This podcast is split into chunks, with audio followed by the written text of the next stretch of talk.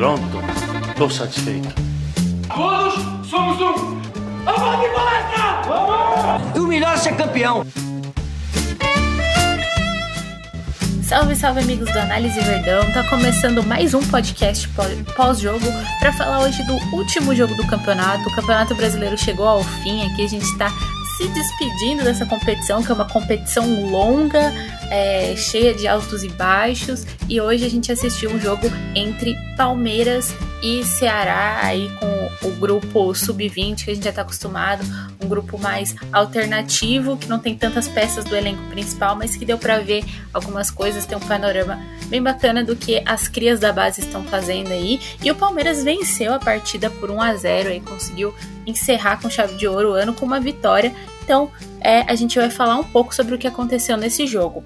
Eu sou a Valéria Contado e comigo hoje estão aqui o Pedro Alvarez. Pedro, boa noite para você. Muito boa noite, Val. Olá para todo mundo que tá escutando a gente, né? E cara, é triste dizer, né, Val, João, vocês estão escutando, acabou o melhor ano da história do Palmeiras. Acabou o ano mais vitorioso da história do Palmeiras, duas Libertadores, uma Copa do Brasil. É um ano sensacional, um ano sem sombra de dúvidas muito especial e acabou de um jeito muito feliz, um jeito inusitado, talvez, né? Com a gente vibrando com Giovanni, Gustavo Garcia, entre outros, mas um final feliz. Não muito interessante e, cara, só gratidão de se despedir de um ano tão, tão fenomenal. É isso, um ano super vitorioso que o palmeirense também conseguiu é, poder descansar depois de muito tempo, né? Porque a gente emendou praticamente é, a temporada 2020 na temporada 2021. E aí, sem descanso, a gente aqui, ó, cobrindo todos os jogos, falando com vocês a respeito de tudo que estava acontecendo. E agora chega ao fim esse ano tão intenso, né? Então, para falar um pouco também do que rolou nesse jogo, está aqui comigo o professor João Marcos. Professor, boa noite para você. Oi, Val, Alvarez. É, um abraço para vocês, para todo mundo que está ouvindo a gente. É, como diria o homem mal do trem bala, uh, o Ceará não passou no Enem, né? O Ceará enfrentou os jogadores jovens do Palmeiras, o Palmeiras venceu e foi uma boa maneira de encerrar a temporada, como o Alvarez disse, foi uma temporada muito especial. Se foi a mais vitoriosa, eu não sei, uh, porque eu quero respeitar muito a história que eu não conheço, mas com certeza foi um ano muito especial. É a expressão que o Alvarez usou é que a gente tem que desfrutar bastante é, tem que aproveitar, tem que valorizar os jogadores, tem que valorizar a comissão técnica, mas isso é outro papo. Vamos falar dessa partida contra o Ceará, exatamente, a vitória. É, não valia muita coisa em termos de classificação, mas vale para dar oportunidade para novos jogadores e também uh, uh, observar observar o rendimento deles, como eles uh, se saem em diferentes contextos, enfim.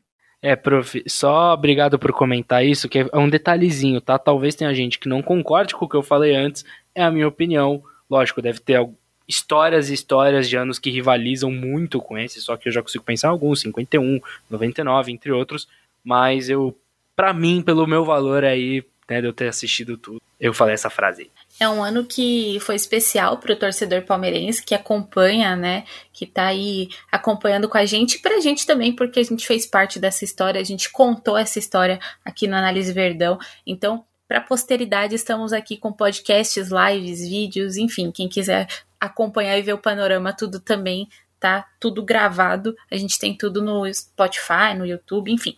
Mas vamos começar a falar do jogo, porque é, foi um jogo que aconteceu agora, a gente tá gravando logo após o jogo. E eu queria então que vocês começassem dando uma visão geral dos últimos três jogos que foram os jogos das crias da base, né, dos garotos da base que entraram aí é, para terminar essa temporada do Palmeiras.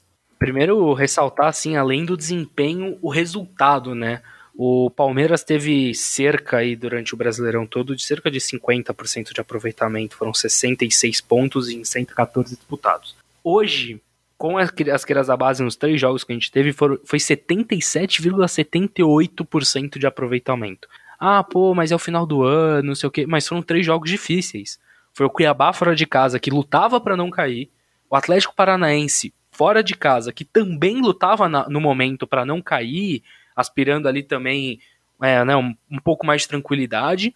E titular, o time campeão da Sul-Americana titular, E hoje, um time que lutava pela Libertadores e também titular. Não é o Ceará, né? Eu tava ouvindo na transmissão hoje até falaram a frase que o Ceará pegou o avião não ganha no Brasileirão, né? Que é um visitante ruim. Mas, ainda assim, pensando no contexto de que era molecada em campo contra um time que estava lutando por vaga na Libertadores, aumenta ainda mais a conquista. Então, assim, os resultados são fenomenais, o desempenho tem alguns pontos sim que merecem prestar atenção. Hoje, por exemplo, foi um jogo já que o Palmeiras teve que saber sofrer e, na minha opinião, não soube sofrer. Conseguiu sofrer, mas não soube. Tomou, teve mais sorte do que juízo. Contra o Atlético Paranaense, um jogo um pouco mais seguro, mas também onde o Palmeiras teve que resistir bastante. E contra o Cuiabá, uma exibição fantástica, na minha opinião. Assim, uma baita exibição. Eu e a Val, a gente estava no, no podcast depois do jogo do Cuiabá. Eu falei por lá um pouquinho o que eu achava. Mas, cara, um jogo muito bom, um jogo, assim, três jogos muito bons. É, como eu falei, o Palmeiras achou um jeito muito bom de finalizar o ano.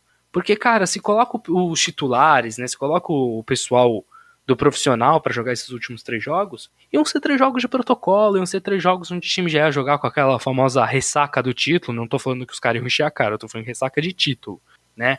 Os caras chegar já sem motivação mais no campeonato, terceiro lugar garantido, provavelmente a gente não ia ver nada demais esses jogos, ia ser só sentar na frente da TV, assistir duas horas e, e acabou.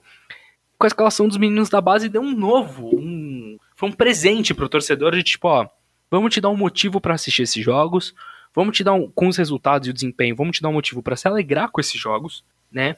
E muito importante ver que as crianças mostraram, né? As crianças, eu digo, os miúdos do Abel, os garotos da base, né, ver que os miúdos mostraram competência, porque já tinham jogado bastante no Paulista, alguns desses, não todos, alguns estrearam agora só no profissional, acho que foi o caso até do Kevin, fez o primeiro gol dele no profissional hoje, e só que o Paulista é diferente. Né, a gente já tinha visto o Gabriel Silva, Gustavo Garcia, Michel, Vanderlan, um Paulista, mas é totalmente diferente. E agora eles meio que passaram por uma prova maior. Times extremamente competitivos, times fortes no Brasileirão, no contexto geral, né? Atlético Paranaense tudo bem, não foi bem no Brasileirão, o Cuiabá também lutou lá embaixo, mas assim, o Cuiabá por muito tempo brigou por Libertadores, o Atlético Paranaense por muito tempo brigou no topo, o Atlético Paranaense é campeão sul-americana, e os meninos passaram esse desafio todos.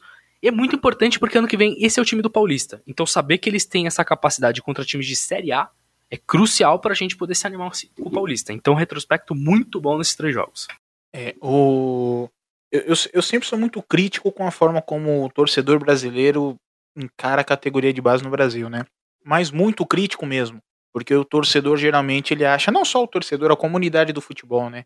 Então dirigentes, imprensa e torcida é, acham que categoria de base é a solução de todos os problemas uh, aqui no Brasil, quando na verdade não, não é?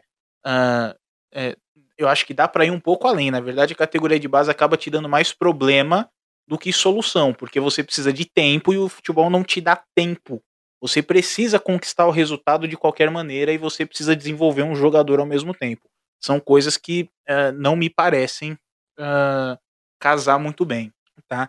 É, então vou trazer um pouco dessa visão crítica também aqui para avaliar esses três jogos com os jogadores de categoria de base, tá? É, acho que esses jogadores ganharam pontos e ganhar pontos não quer dizer, eu já falei isso no último podcast, né? Não quer dizer que tem condição de, de, de compor o elenco principal do Palmeiras, muito menos que tem condição é, de ser titular, de ser que seja o reserva imediato de alguma posição. Não. Eles ganharam pontos. Tem que continuar cumprindo o seu processo de formação. Se for o caso, emprestar. Uh, não estou falando para emprestar imediatamente, porque, como o Alvarez falou, tem Campeonato Paulista. Mas eu já vou chegar nessa, nessa história de, de confrontos contra times é, principais, tá? Eu tô falando primeiro sobre a capacidade deles integrarem ou não o elenco ainda, tá bom? Ah, então, acho que a melhor forma de encarar esses três jogos é que esses jogadores ganharam pontos. Alguns já tinham pontos acumulados, tá bom? Como, por exemplo, o Michel, no Campeonato Paulista, já tinha demonstrado coisas interessantes e a gente pode falar mais sobre esses jogadores individualmente daqui a pouco. Vanderlan já tinha mostrado coisas interessantes no Paulista. O Giovani já tinha demonstrado coisas interessantes no Campeonato Paulista. O Gustavo Garcia, uh, o Fabinho. O Fabinho é um jogador que eu enxergo muito potencial nele, mas eu jamais vou vir aqui encher o saco de treinador para pressionar para colocar Fabinho para jogar, porque ele precisa concluir o processo de formação dele e isso leva tempo, apesar de ser um jogador que me faz brilhar o olho, assim como brilhava meu olho quando via o Renan no sub-20, nas pouquíssimas oportunidades que eu vi o Renan, porque como já disse algumas vezes, eu não tenho o hábito de assistir jogo de categoria de base por conta dessa forma crítica que eu enxergo a categoria de base, tá bom? Então o resumo é isso, eu acho que a gente tem que encarar esses três jogos como oportunidades que esses jogadores tiveram de colocar mais pontos na sua conta e eles aproveitaram. Isso é muito bom, isso é muito positivo, tá? Vamos para a questão de contexto e aí vamos entrar nessa coisa que o Alvarez falou que é muito importante de Campeonato Paulista. Eu espero que o Campeonato Paulista seja disputado com os jogadores de base. Eu ainda não sei se isso vai acontecer, é, porque o campeonato começa no dia 26 de janeiro e no começo, na primeira semana de fevereiro, o Palmeiras já tem uh, jogo do Mundial, se eu não me engano. Não é primeira semana de fevereiro? Uh, então tem que ver como vai ser feito esse planejamento. Os jogadores não podem também ir para o Mundial é, para fazer os jogadores do elenco principal não podem ter a semifinal do Mundial como primeira partida, que vai ser um jogo contra um adversário muito competitivo, independente do grau de importância que esse Mundial tem ou não. Né? Você está enfrentando o campeão da CONCACAF ou o campeão africano, né? que é o al ou o Monterrey. Uh, então, é uma conta difícil, tá? Fazer a preparação do, do elenco principal e também colocar a categoria de base para jogar, certo? Uh, e tem também a questão da lista, que é uma zona, que é um regulamento ridículo do Campeonato Paulista. Enfim. Agora, esses três jogos, eu acho que eles trazem uma coisa muito importante para esses jogadores para a sequência de carreira deles, independente do Campeonato Paulista ou não, tá? É, a, o futebol hoje ele está muito midiático, isso não necessariamente é ruim, tá?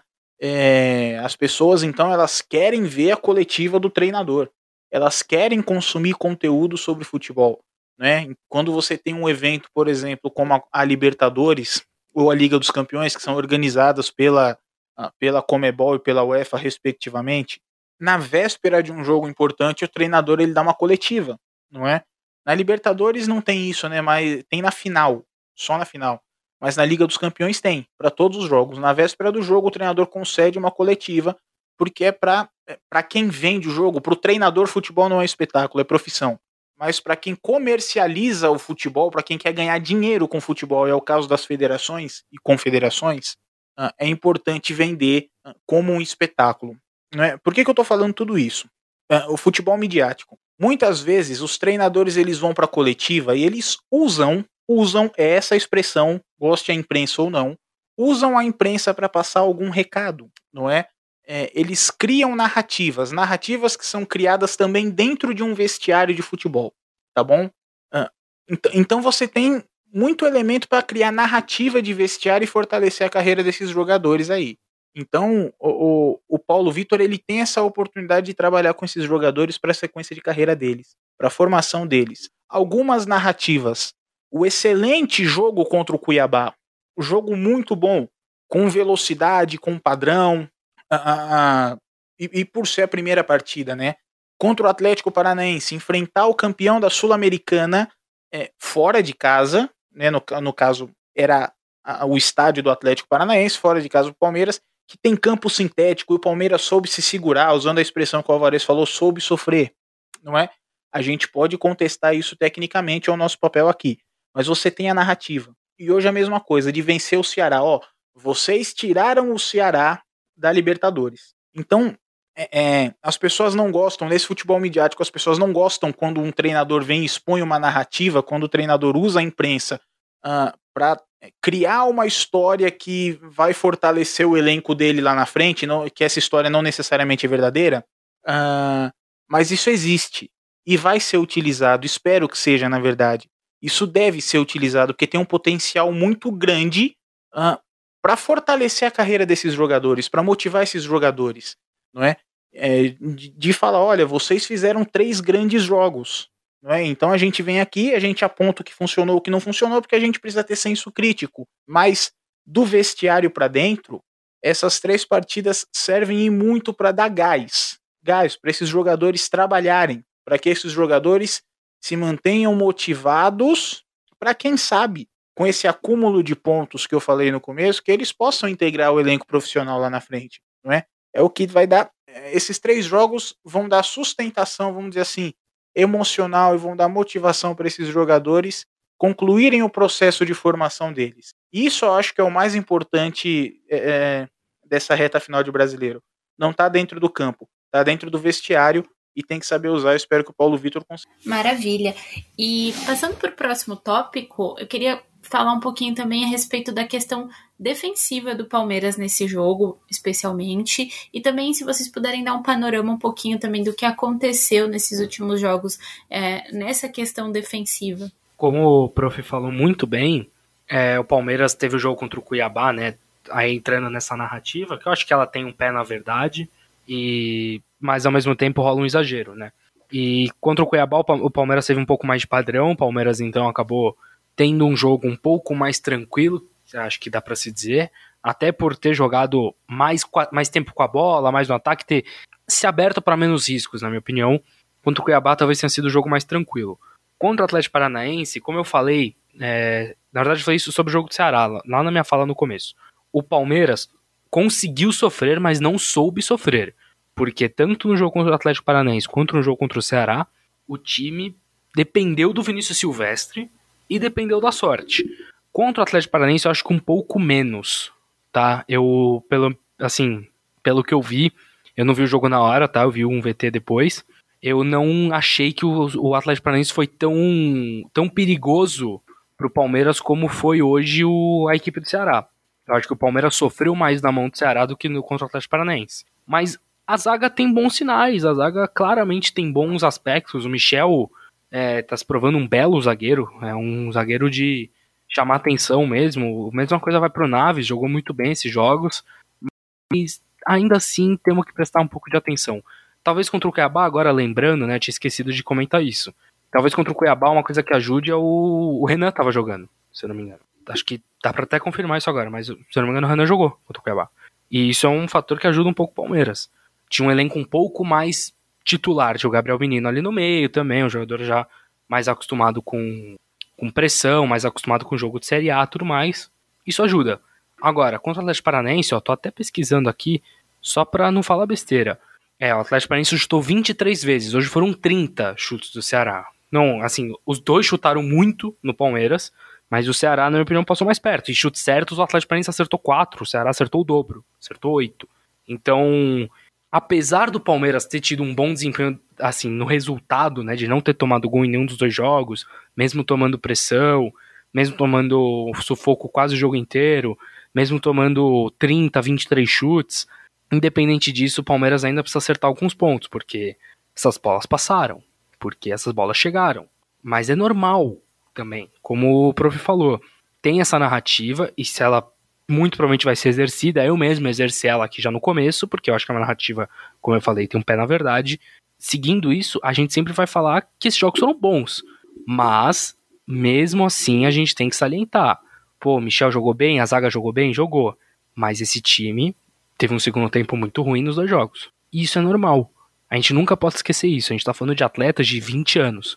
A média de idade no jogo contra o Atlético Paranaense foi a mais baixa da história do Palmeiras no Brasileirão. 19 anos. E hoje deve ter sido ainda mais baixo, porque entrou ainda mais molecada.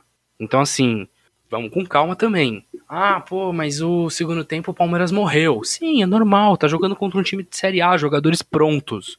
Hoje a gente viu um jogo de 11 jogadores que não estão prontos, à exceção do Matheus Fernandes e o Vinícius Silvestre, contra um time de 11 jogadores prontos. Um jogadores que tem uma carreira há muito tempo, que tem experiência. Você tem um jogador como Vina, que há uns dois anos já é uma, uma referência pro time do Ceará. E ele tem, acho que 30 anos, 29 anos. É normal que esse cara, no segundo tempo, no primeiro, vai ganhar bolas jogando contra o Fabinho, jogando contra é, o Vanderlan, quando cai ele pelo lado. É normal, é normal, isso vai acontecer. Mas, de forma geral, o desempenho, o desempenho defensivo agrada, porque além dos zagueiros, o Michel, o Naves fizeram bons jogos, a gente tem o Vinícius Silvestre foi muito bem ele também faz parte do sistema defensivo. Ele é evidência de que em alguns momentos a zaga parou de funcionar, tanto é que ele teve que ser acionado, mas ele também mostra que, ó, tô aqui e tô aqui pro ano que vem. O Jailson foi embora, tô aqui pro ano que vem. Então a zaga mostrou, na minha opinião, bons aspectos e, acima de tudo, é, desempenhos promissores, principalmente, repetindo, Michel e E os laterais também da, podem entrar aí nessa lista. Vanderlei e Gustavo Garcia, a gente já conhecia um pouco mais, mas também entram nessa lista. Só pra completar, Alvarez, o Renan jogou sim, tá? Contra o Cuiabá. É, então foi. Não, é, mas podia interromper, fica tranquilo. Mas aquele jogo a gente teve uma formação um pouco mais titular mesmo. E isso muda, querendo ou não. Porque o Renan passou por jogos de Libertadores. Tem o Kusevich também, jogaram os dois. Sim. E o Renan jogou Liberta, o Kusevich jogou Liberta, os dois fizeram um brasileiro inteiro. Então eles estão acostumados. Então, lógico que contra o Cuiabá a gente ia sofrer menos. Mas contra o Atlético Paranaense e o Ceará, na medida do possível, lembrando da idade, da, do pouco, da não estarem prontos, contra times altamente competitivos e tudo mais, o time deu pro gasto. Sim, e até por uma questão de contexto, né? Porque o Atlético Paranaense jogava no Paraná, com campo sintético, querendo se livrar do rebaixamento, né? E assim, eu imagino a pressão que tava no Atlético, né? Já pensou um campeão de Sul-Americana rebaixado no Campeonato Brasileiro? Que vexame que seria? Hum, Perdendo para um time de 19 anos. Pior ainda. Seria pior ainda. Então, assim, pelo contexto também, os adversários acabaram agredindo mais o Palmeiras, né? É, é Atlético e Ceará mais do que uh, o Cuiabá. Uh, junto também disso que você falou, né? Da, da, uh, dos jogadores que estavam em campo tinha era, era, era mais a mescla tinha mais pro lado dos titulares do que estava tendo agora, tá? É, enquanto você falava, Variz, eu lembrei uma, uma coisa assim, é, assim que eu pisei na faculdade, né? É, que a diferença, o, o, que é o senso crítico, né? É, que as pessoas acham que ter senso crítico, às vezes, é você achar que tudo é uma porcaria e você botar fogo em carro, levantar cartaz e falar, não, isso aqui tá tudo errado, mas tô exercendo o meu senso crítico. E não é assim. É, exatamente, não é assim. Então, assim, vamos ter esse senso crítico para falar do rendimento defensivo do Palmeiras, tá bom? Como o Alvarez falou, isso é normal, isso não, não a gente não tá tocando fogo no Palmeiras. Então, a gente não tá levantando cartaz pedindo isso aí tocando fogo no Palmeiras.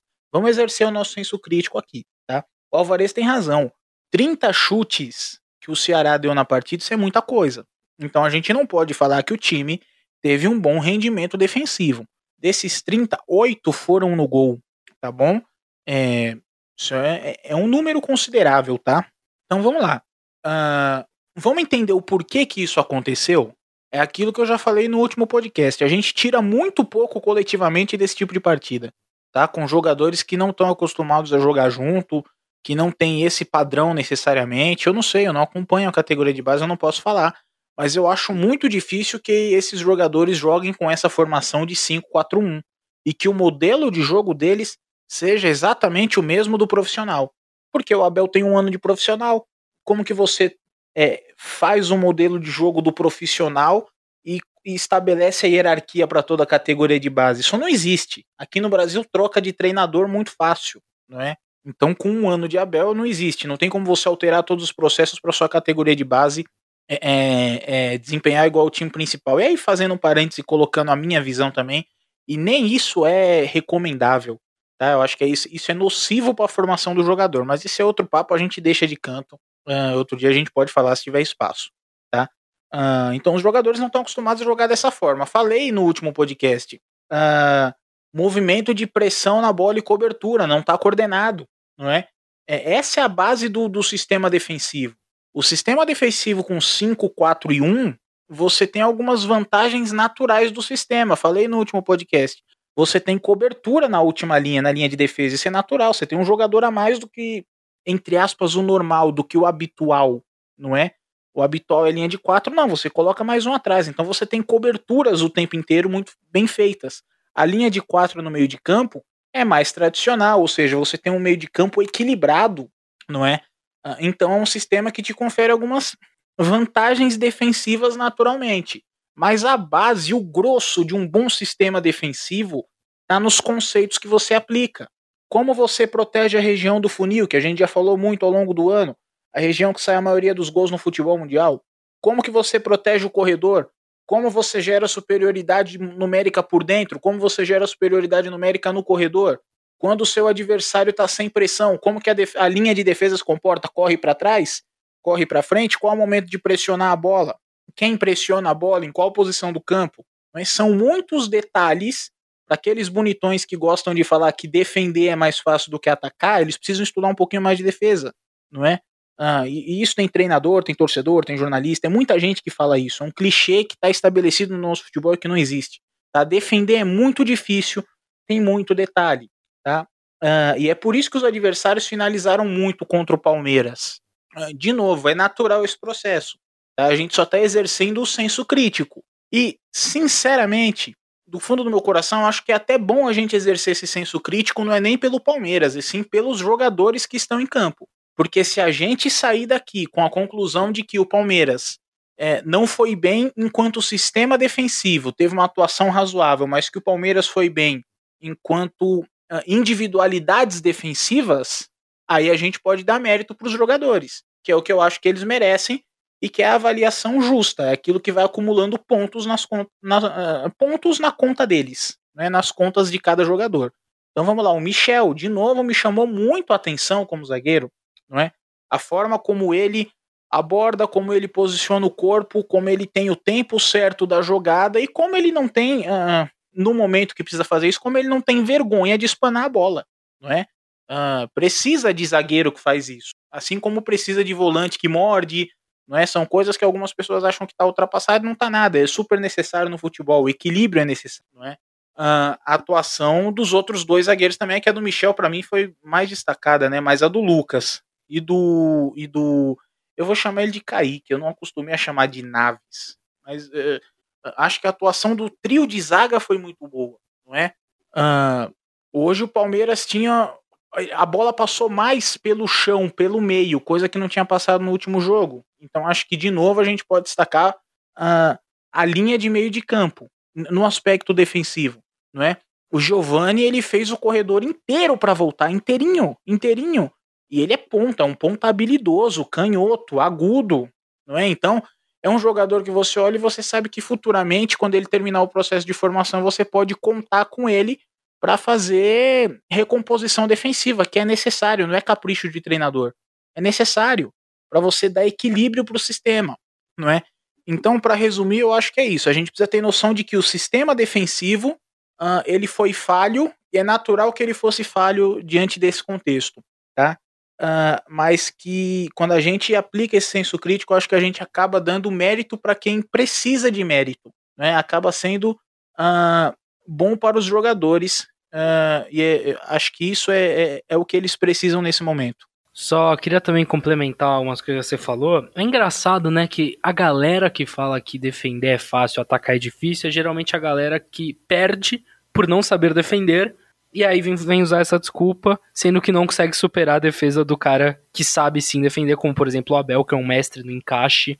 E, bom, desmerecer, falar é muito fácil. E só também complementando sobre o contexto, né, que a gente falou lá do Atlético pressionado, eu fico imaginando o Ceará hoje.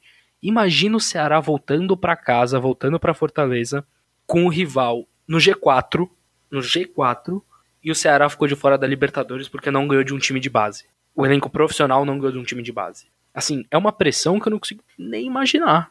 É um. Assim, a gente ainda não viu nada, até porque os caras ainda estão aqui em São Paulo, mas é real, sinceramente deve rolar alguns, alguns protestos, algumas reclamações aí. É, não passou no Enem, né?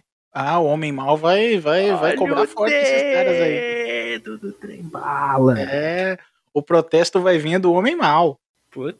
Aliás, ansioso para ver o Farid Germano, tá? É isso. E também tem o fato de que o, o Fortaleza estava fazendo uma grande festa lá por estar classificado para Libertadores também. Acho que tem todo esse peso da rivalidade, né?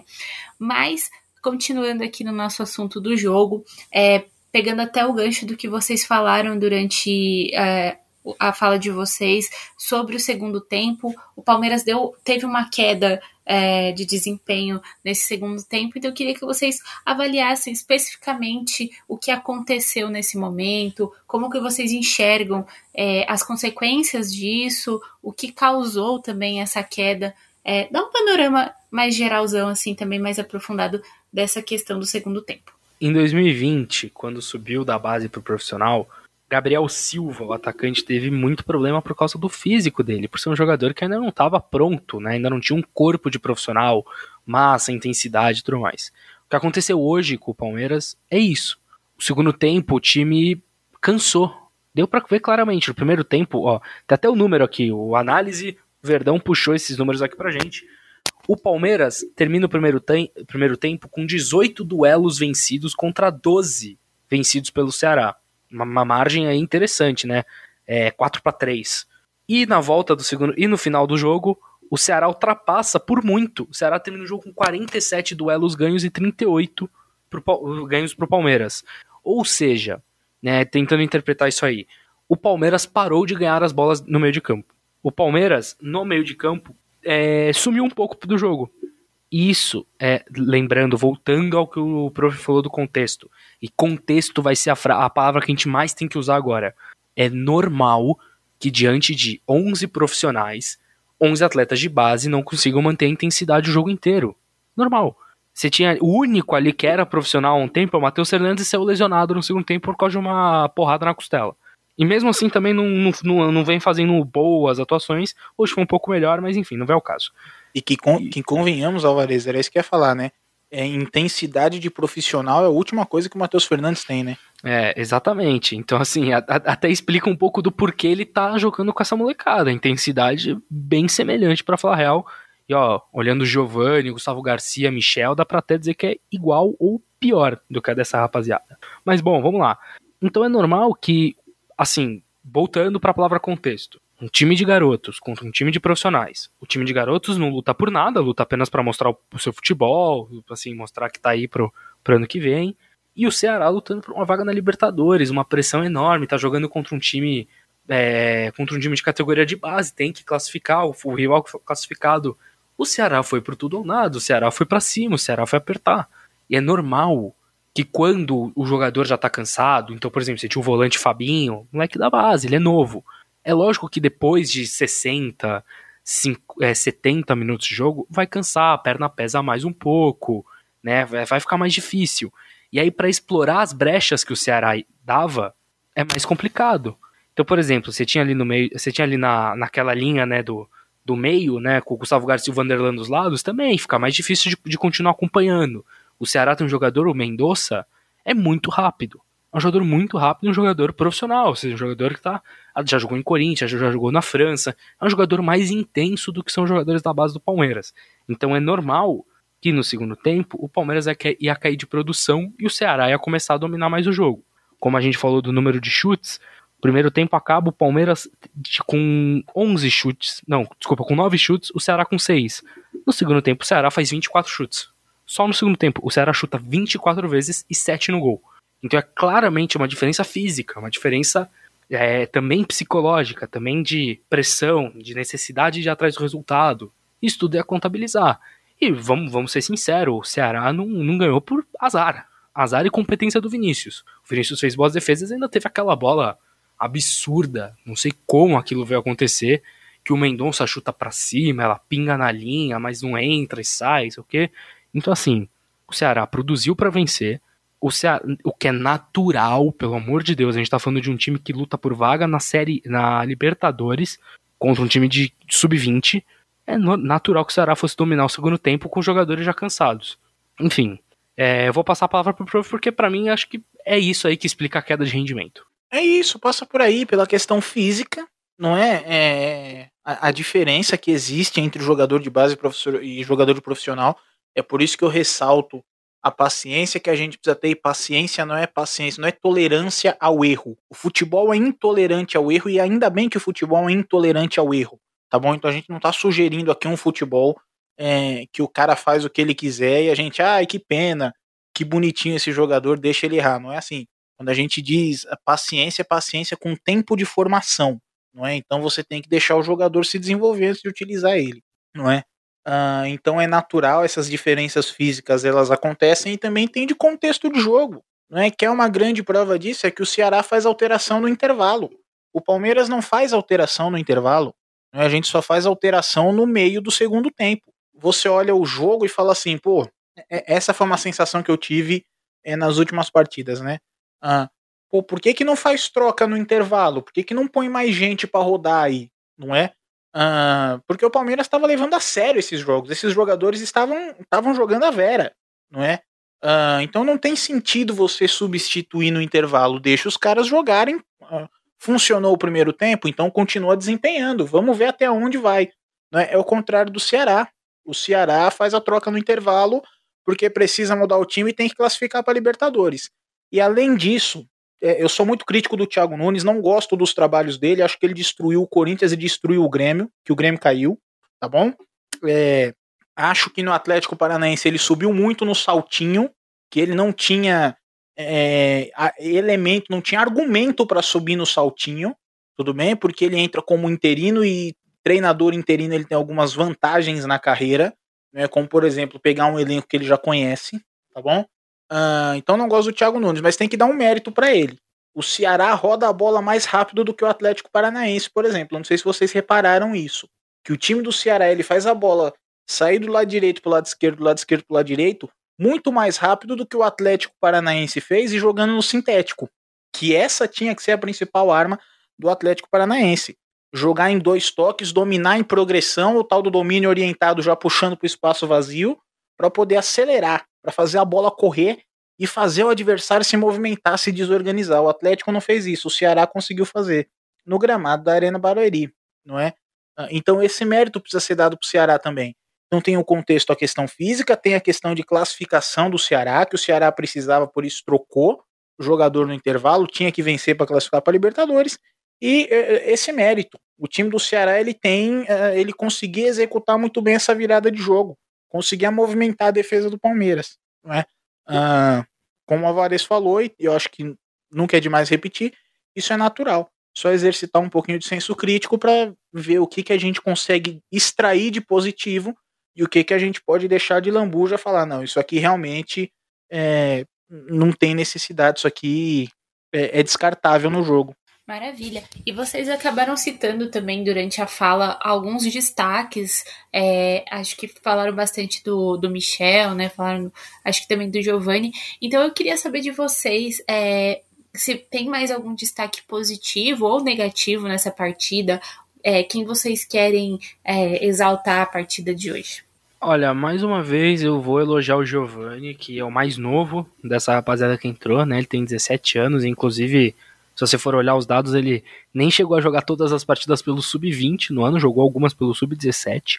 E muito bem de novo, um ótimo cruzamento no lance do gol, né? Ele cruza, acho que o Vitinho cabeceia e o Kevin finaliza, mas um ótimo cruzamento, aliás, muito interessante essa jogada, tá? O Palmeiras sabendo usar a profundidade, o primeiro tempo, o Palmeiras cruza a bola, acho que é, mais de 10 vezes, com certeza, mas é, saber, saber usar essa jogada, movimentação de alguém chegando por trás, pegou, de, pegou desprevenido da defesa do Ceará e quase deu outro gol. É que o próprio Kevin perdeu em cima da linha. É, e até por isso, embora fez o gol, eu não vou dar o destaque para ele. Infelizmente, esse gol realmente não pode perder. É, foram, Agora, foram 12 cruzamentos. Desculpa, Vares, foram 12 cruzamentos, tá? Do Palmeiras isso. no primeiro tempo. É, eu tava aqui anotado que foram quatro certos, né? Mas aí eu não sei quantos Isso. foram no total, foram 12. Quatro certos e, e 12 no total. É, então o time. Um terço. Pô, é, exatamente, um terço. E é, um, é uma porcentagem boa, tá? Para cruzamento, acertar um terço. E 12 cruzamentos no primeiro tempo. Então, assim, é muito cruzamento em 45 minutos. E uma jogada interessante. Mas enfim, vamos, pro, vamos voltar aos destaques. É o Michel, por tudo que a gente já falou aqui, cara, posicionamento de corpo, é, lucidez, sabe? Quando ele tem a bola para sair, quando de se, de se posicionar em relação aos, aos oponentes, tudo mais, enfim.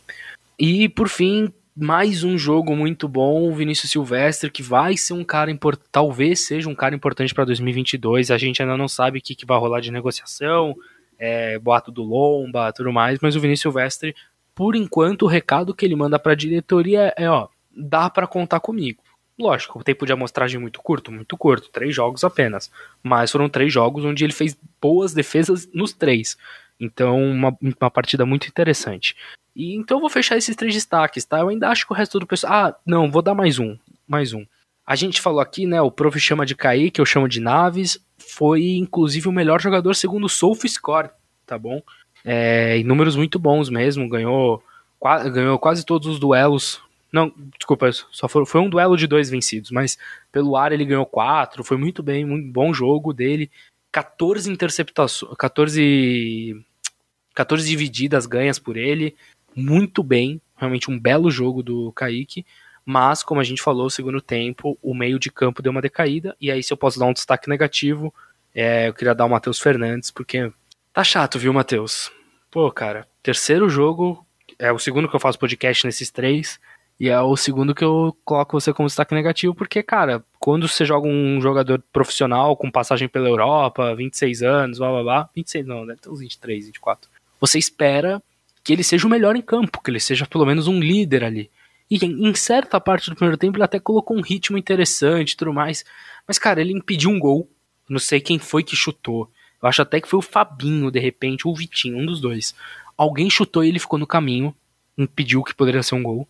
É, errou umas saídas de bola bem complicadas, então ele vai ser meu destaque negativo de novo.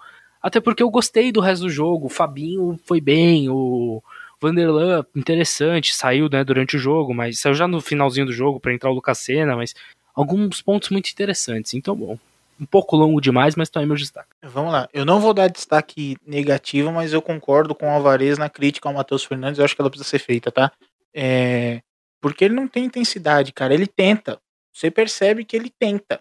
Mas ele não tem intensidade para jogar o futebol atual, cara. E aí eu não sei o que, o que pode ser feito com esse jogador, tá? É, você percebe no gesto técnico dele que é um gesto técnico lento.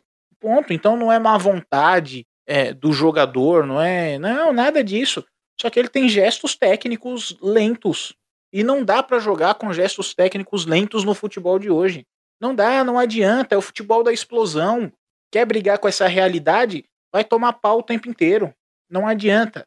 Então o futebol de hoje é o futebol da explosão. Tem que explodir o tempo inteiro. Ah, eu não gosto disso. Ou você se adapta, ou você vai pro futebol e assistir jogo dos anos 90. Não dá mais, não dá mais. É o futebol da explosão é, e a gente percebe ah, que o Matheus Fernandes não tem explosão. Tá? Então é uma situação muito complicada. É, inclusive eu peguei pesado com ele outro dia, né? Falei que era um, era um delírio coletivo o futebol dele, né? Porque algumas pessoas inventaram que ele jogou muita bola no Botafogo em algum momento da carreira. Quando não? Quando na verdade ele sempre desempenhou isso, gestos técnicos lentos. Não é questão de ser bom ou de ser ruim. De novo, é o futebol da explosão a base é a explosão. Se você não tem explosão, não dá para jogar, não dá para ser competitivo no futebol atual. Tá bom? Vamos para os destaques. É, destaques positivos, tá? Só destaques positivos. Último jogo do ano, vou dar uma moral para esse pessoal. Vamos lá. Primeiro destaque uh, em ordem de, de posição, tá bom? Começar pela defesa, vamos lá. Quero dar o destaque para o Michel. Mais uma atuação muito boa. Eu sempre falo aqui sobre aquilo que a gente uh, aquilo que a gente tem que ver longe da bola, né? Ou quando não tá longe da bola, aquilo que é o detalhe, aquilo que é, foge do óbvio, o, o, que tá na entrelinha, tá? Posicionamento de corpo excelente, é, boa leitura para saber o momento de pressionar, é, o momento de cobrir, não é? é? Tomada de decisão, quando ele tenta antecipar um lance, quando ele vai no corpo do jogador, quando ele simplesmente vai para encurtar a bola sem dar bote. Então, realmente, ah, ele ganhou muitos pontos nessas partidas, né? De novo, continuando com esse com essas milhas que eles estão acumulando, vamos dizer assim, já que está na moda esse negócio de programa. Acho que saiu de moda até, né? Milhares de, de, de cartão, mas vamos lá. É, vocês usam isso? É só um, só um parênteses. Acho que já era, né? Milhares de cartão. Mas vamos lá, é, ele acumulou acho pontos. Que, acho, que, acho, que já, acho que já foi. Já foi, né? Acho que já deu tempo disso, para ver como eu, tô, como eu tô velho. Vamos lá. Então ele acumulou alguns pontinhos, tá bom? Muitos pontinhos nesses três jogos. O segundo destaque oh, que eu vou dar é o do ah. Fabinho, porque. Oh, desculpa, desculpa te interromper. Não, desculpa eu te interromper. Mas a Val tá lembrando que tem um, um atacante aí de um, de um rival que homenageia um site de milhas, tá? Com uma numeração aí. Ah, tem isso? Ah, aquilo é um ah, site não... de milhas? Eu não sabia. Não, não, não, a, não, a homenagem não é essa, mas todo mundo brincou que era por isso, porque realmente ficou ridículo o número que ele usa nas costas, mas é, é por outro motivo mesmo. Não, então pode ser. É, é pessoal, porque, é pessoal. É, porque esse daí não tem milhagem nenhuma na carreira, né? Isso aí. Bom, enfim. Isso é problema do outro lado da cidade lá, lá em Itaquera. É, segundo destaque que eu vou dar, Fabinho, tá? É, não sei se vocês prestaram atenção no lance do gol, mas a, a virada de jogo, o lance ele começa do lado esquerdo e ela chega do lado direito para usar profundidade, como o Alvarez fala, em um giro do Fabinho, que é a principal característica do Fabinho. Ele gira muito bem, ele dita ritmo de jogo no meio de campo e não é giro igual aqueles giros lentos do Valdívia, do futebol de 10 anos atrás.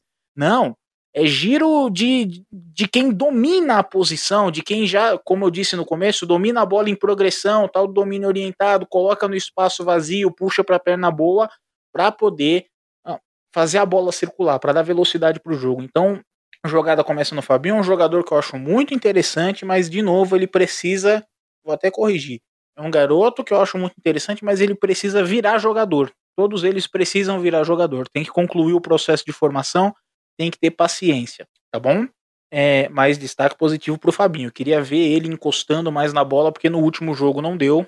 É, o Fabinho, quando tem a bola no pé, é, é legal de ver, tá bom? É legal de ver, dá gosto. Uh, e o terceiro destaque eu vou dar pro Giovani.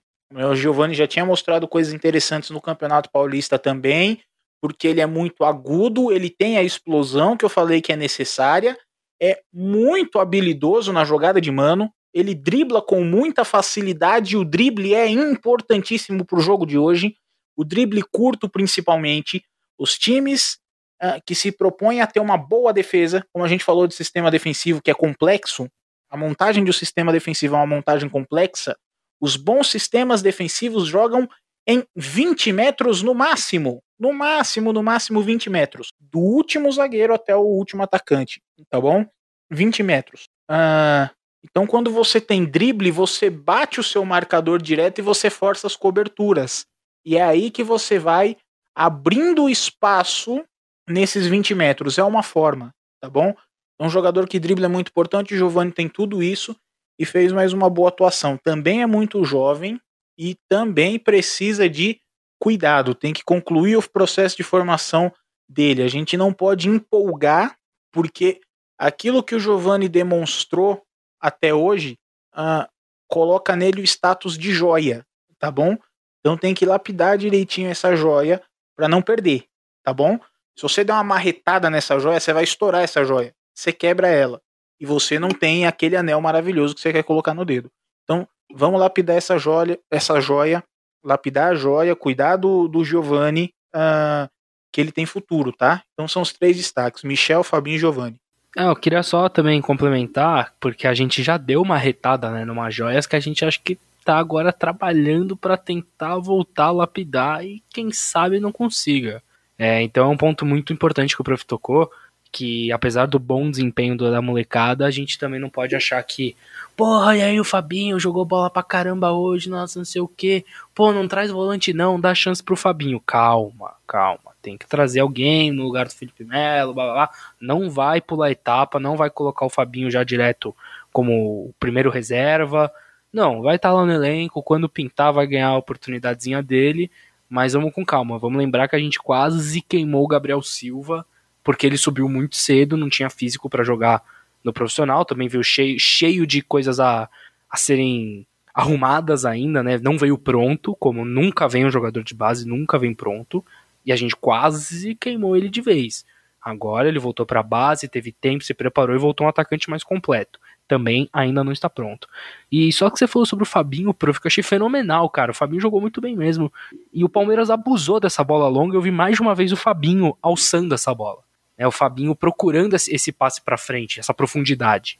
E muito interessante, mas só queria realmente citar isso, porque faz sentido. Eu tinha. Eu acabei só comentando brevemente sobre o Fabinho antes, eu, você me convenceu, ele merece um comentário exclusivo. É, é porque brilha o olho, né? É isso, brilha o olho quando você vê o Fabinho é, é dando passo para frente, girando, invertendo bola. Não é? Só que o Fabinho é isso, ele é o jogador que muitas vezes ele passa invisível.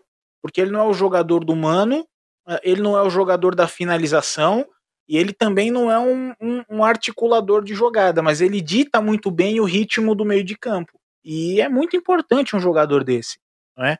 Porque ele tira a bola da pressão. É ele que tira a bola da pressão. Então, se o seu adversário tá, tá te encurralando, tá pressionando, não necessariamente subir marcação, linha alta, tá? Quando eu digo tirar a bola da pressão, é da zona de pressão, onde os jogadores adversários costumam colocar superioridade numérica para tentar roubar a bola. Você tem um jogador como o Fabinho, com um giro, com um tapa, ele bate esse monte de marcador, que geralmente são 3, 4 para gerar superioridade numérica ou, na pior das hipóteses, igualdade. Você bater 3, 4 jogadores em uma região do campo e mandar a bola para outro, para outra região do campo, é uma vantagem muito grande em termos numéricos, em termos posicionais. dentro do jogo atual, que, como a gente falou aqui, é, é um jogo disputado em 20 metros, não é? Então é importante ter um jogador desse também, e, de novo, brilha o meu olho ver ele jogar, mas tem que ter paciência, ele tem que completar o processo de formação dele. E digo mais, prof, tem um treinador português, aí um portuga que tá aqui no Brasil, que tá treinando um time aí, bicampeão de Libertadores, aliás, por esse time, o senhor doutor Abel Ferreira, que ama um jogadorzinho que consiga fazer isso, viu? Sair de pressão num tapa só, olhar para tocar pra frente, a lá Danilo, jogadores assim. Tem um português que gosta, viu? É, já ouvi, e, e, e, e, é verdade, né? Uh, quando ele tava para vir pro Palmeiras, quando o Abel tava para vir pro Palmeiras, já tinha as entrevistas dele correndo, né? Que ele diz que o volante precisa ter essa capacidade de uh, observar o jogo inteiro, de virar o, a cabeça para ver o jogo inteiro, para poder é, tirar a bola da pressão, enfim. É, é isso. É bem lembrado, Varis. Ele encaixa, ele encaixa com aquilo que o Abel considera ideal uh, é. pro futebol de hoje. Exato, isso foi até uma coisa que eu mencionei no jogo contra o Cuiabá, que aquele esquema de três zagueiros, usando bastante as alas, Garcia e Vanderlan bem abertos, eu acho que foi muito assim, o Abel passou para os treinadores que ficaram nesses jogos, né, seja o Paulo Vitor, seja o João Martins no primeiro jogo, e falou: ó, tenta fazer assim, que é como eu quero jogar. Vamos ver quem encaixa e quem não encaixa. E acho que acima de tudo, porque vai brilhar o olho, o moleque que joga bem agora, a gente vai ficar encantado. Mas a gente tem que ter calma, tem que entender que eles não estão prontos. Mas eles primeiros acho que vão passar por essa triagem do Abel de ver, ó, gostei do estilo desse. Acho que ele encaixa aqui no que eu quero. Vamos trabalhar. Entre outras coisas, mas bom. Maravilha, acho que a gente deu um panorama aí não só dessa partida, mas também do que o Palmeiras fez durante é, esses últimos jogos, esses jogos que já eram mais protocolares, né? Como vocês mesmos citaram, que seria que se a gente entrasse com o time principal, talvez seria algo mais é, protocolar mesmo dentro de campo. E o torcedor foi é, teve a sorte de poder acompanhar aí uma coisa diferente, de poder entender também como esses jogadores é, se comportam dentro de campo. Acho que é algo que a torcida acabava pedindo, né? A gente precisa ter calma, como vocês falaram, porque são as categorias de base, mas foi interessante para a gente poder observar também algumas coisas que vocês trouxeram muito, muito bem aqui neste podcast. Uma honra estar com vocês aqui no falando do último jogo do ano, encerrando a temporada com vocês. Então já quero aproveitar e agradecer pela participação. Alva, muito obrigado por estar aqui com a gente hoje. O prazer é todo meu terminar uma temporada de 2021 maravilhosa, onde o Palmeiras só deu alegria praticamente, as tristezas a gente esquece, porque as alegrias foram muito grandes, e terminar voltando para análise, terminar podendo fazer o que eu mais amo, estando aqui de volta em casa, excelente, como diria o Abel, falei isso já no outro podcast, vou falar de novo, desfrutem, desfrutem, pô, 2021 foi ótimo, ninguém pode falar nada pra gente, desfrutem, fiquem tranquilos, aproveitem bastante. Foi muito legal esse fim de ano, esses jogos da base. Estamos é, na próxima Liberta, estamos focado agora em vamos ver como o Palmeiras vai reforçar esse elenco, vamos ver o que, que vai rolar para o ano que vem. E é isso aí, gente. Um abração, um abraço para Val, um abraço para o João que estiveram aqui comigo nessa. O prof, doutor prof aqui comigo. Pô, que prazerzaço estar aqui de volta, viu?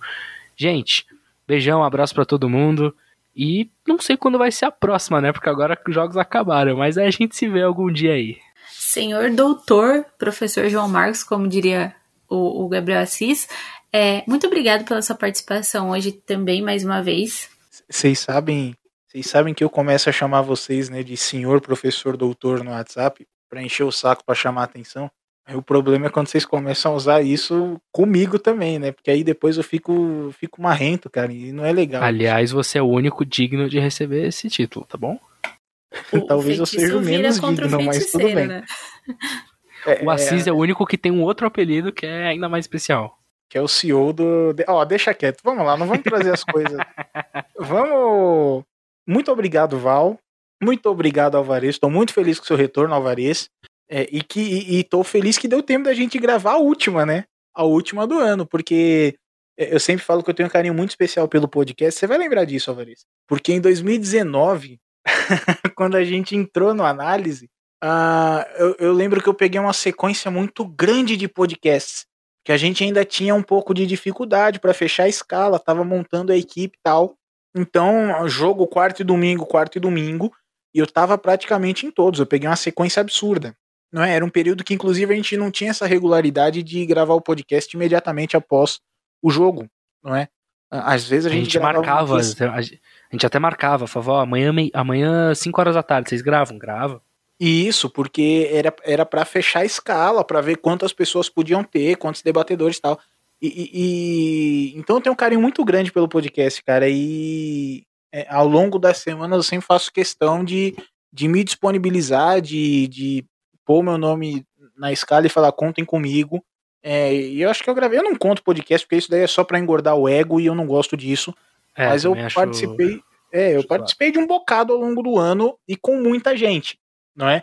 Ah, então, com o Rafa, com a Cis.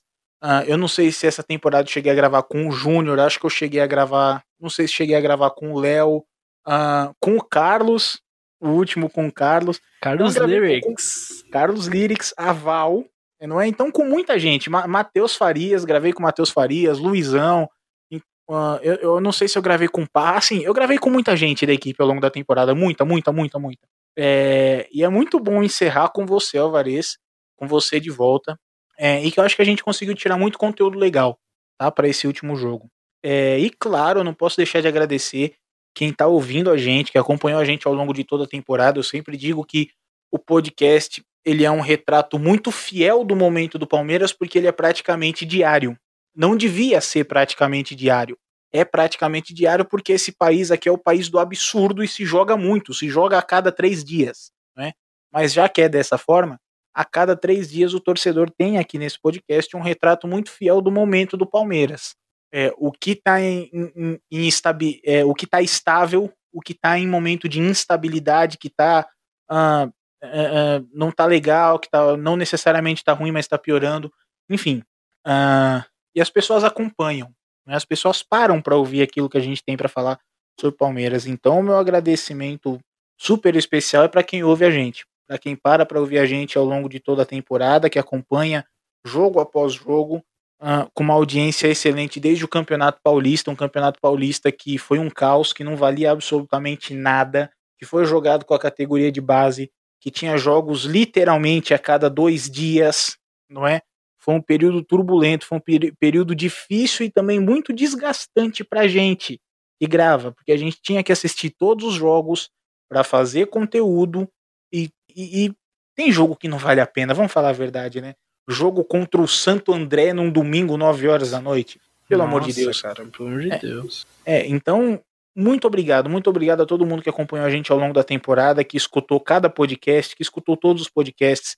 Se não escutou todos, escutou uma, uma, uma grande parte, escutou a maioria deles. Se não escutou a maioria deles, que escutou um ou outro.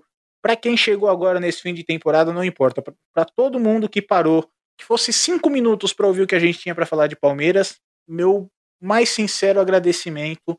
ah, e até a próxima. Prof, você me deixou emocionado, eu só queria compartilhar aqui uma coisa rapidinho. Até falei um pouco disso na live que eu consegui participar, mas para falar um pouco mais de profundidade agora, que eu saí em janeiro, no o Palmeiras foi campeão da Libertadores no sábado, eu saí do análise na segunda-feira. E passei a temporada inteira como um telespectador. Que nem você que tá escutando o podcast, eu passei a temporada inteira igual a você. Escutando, acompanhando, vendo live. Eu vi as coisas que aconteceram com o Palmeiras, eu só. ah, até a Isabela tá de prova que eu sempre falava isso com ela. Eu falava, caraca, meu. Queria estar lá. Queria estar podendo falar com eles. Queria estar opinando. Quando eu comentava no chat da live, olha, a vontade que eu tinha de. Tanto é que eu até entrei numas lives da Twitch, assim, de madrugada. Mas por questão de, do meu trabalho mesmo, que eu cobri um rival, eu decidi me afastar porque eu achei que era melhor pra mim. É, pensando des- assim, desculpa, né? desculpa interromper, Alvarez. Vamos explicar pro público quem é a Isabela também. Ah, a Isabela é minha dama. namorada. Minha primeira dama do humor, Isabela Gianola aí. Isso. Meu amorzão, que quem assiste a live já conhece, tá? Mas, enfim, e, e aí eu só conseguia pensar isso. Eu ficava, caraca, cara, quando é que eu vou voltar, mano? Pô, quando é que eu vou voltar? Quando é que eu vou voltar? Acabou que tra- trabalho muda, coisas mudam na vida e eu pude estar aqui de volta. E quando eu voltei, você falou do, do podcast gravar comigo, eu voltei e falei, caraca, eu quero fazer alguma coisa com o prof. Pô, a live o prof faz a prancheta. E aí ele fecha lá o trio da prancheta. E eu não sou desse trio da prancheta. A live de sexta, o prof agora, como ele faz a de terça, ele não costuma estar muito lá. Pô, vou no o podcast é onde o prof vai estar. E eu lembro dessa época de 2019, a escala já vinha com o nome do prof na, no podcast praticamente. E aí, cara, quando eu vi a escala lá, tava lá João Marcos. Eu falei, mano, pá, meti meu nome na hora, moleque. E, assim, depois de passar uma temporada inteira, e como eu falei, né, Palmeiras foi campeão da Libertadores no sábado, eu, voltei, eu saí na segunda. Palmeiras foi campeão da Libertadores agora no sábado, dia 27, e eu voltei na segunda. Então, fechei um ciclo praticamente, voltei com outra Libertadores a mais e é só agradecer mesmo, tá de volta em casa, mano. É, quando eu falo isso, não é, não é brincadeira não, cara. É, desde 2019 aqui, desde que as coisas eram muito diferentes, vendo gente sair, vendo gente chegar, saindo, voltando. É absurdo mesmo. E obrigado para todo mundo que tá escutando. Isso aqui, isso aqui não existe por causa de mim, não existe por causa da Val, não existe por causa do Prof, não existe por causa do Léo, não existe por causa do Júnior. Quer dizer, existe, existe por causa do Júnior, do Matheus, do SEAT que fizeram, mas isso existe por causa de vocês. Senão não rolava, senão a gente não tem por que gravar podcast se vocês não estão aí para ajudar a gente. E puxando de novo, quem gosta, quem acompanha, tudo mais, a gente abriu um apoia-se, né? E eu acho muito importante reafirmar isso que o apoio de vocês é importante. Quem puder lá, quem puder ajudar lá do, com o que puder, com o que puder dar pra gente ali, apoiar o projeto, beleza. Quem não puder, cara, sem problema nenhum. A gente existe porque vocês estão aqui escutando. A gente existe porque é, religiosamente, 6 horas da tarde, 5 e meia, 6 e meia, mas religiosamente todo jogo sai um podcast. E é isso aí, gente. Brigadão, viu? Bom tá de volta e vamos aí, 2022 é nosso. É isso aí, pessoal. Lembrando, bom que o, que o Alva puxou, tem o apoio, apoie-se do Análise Verdão, então não deixem de acompanhar nossos conteúdos e de apoiar a gente também. apoia.c barra Análise Verdão. É, tem uns planos aí diferenciados para quem é, for apoiador do nosso canal. E lembrando também que a temporada do masculino acabou, mas ainda tem jogo do feminino por aí. A gente ainda tem a Ladies Cup, que a Análise Verdão vai cobrir, vai trazer conteúdo para vocês. Então a gente volta com as lives, a gente volta com os podcasts, porque as meninas estavam é, no período de férias, né? De férias não, de folga e depois voltaram a treinar. E agora a gente volta com o Campeonato Ladies Cup. Aí vamos trazer todos os conteúdos para vocês, então não deixem de acompanhar também, porque é um futebol muito legal de acompanhar e a gente vai trazer análise, a gente vai trazer tudo para vocês. Não deixem de acompanhar com a gente. É isso, a gente encerrou aqui o ano de 2021, esse ano mágico para Palmeiras. Foi o último jogo hoje. É isso, a gente volta aí quando der, a gente se vê em outros conteúdos e até o próximo.